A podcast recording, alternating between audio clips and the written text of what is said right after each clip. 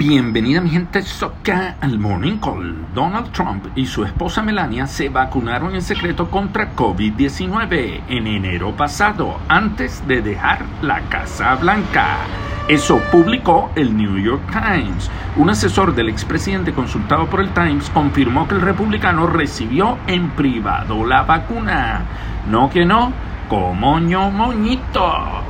Un nuevo estudio realizado con más de 90.000 participantes en el Reino Unido confirma que los niveles más altos de actividad física se asocian con un menor riesgo de enfermedad cardiovascular.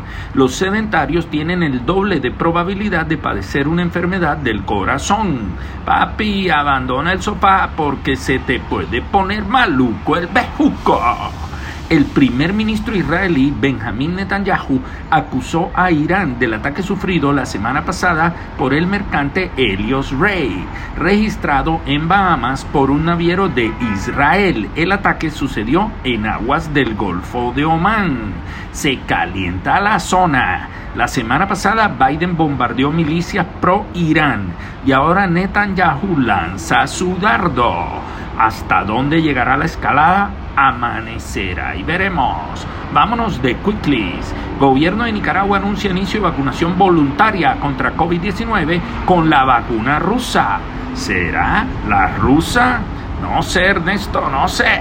El príncipe de Reino Unido, el príncipe Felipe, esposo de la reina Isabel II, fue trasladado a otro hospital de Londres para tratamiento por infección.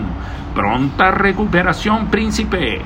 Alberto Fernández anuncia una querella contra Macri por malversación al endeudar a Argentina con el Fondo Monetario Internacional. La están viendo negra hace rato los australes. Hoy es martes de amor. Sigamos dando amor y diciéndonos te quiero mucho. No te lo guardes si lo sientes. Los mejores días están por venir. De esta salimos juntos. Vamos para adelante. Fuerza y pulso. Feliz día para todos.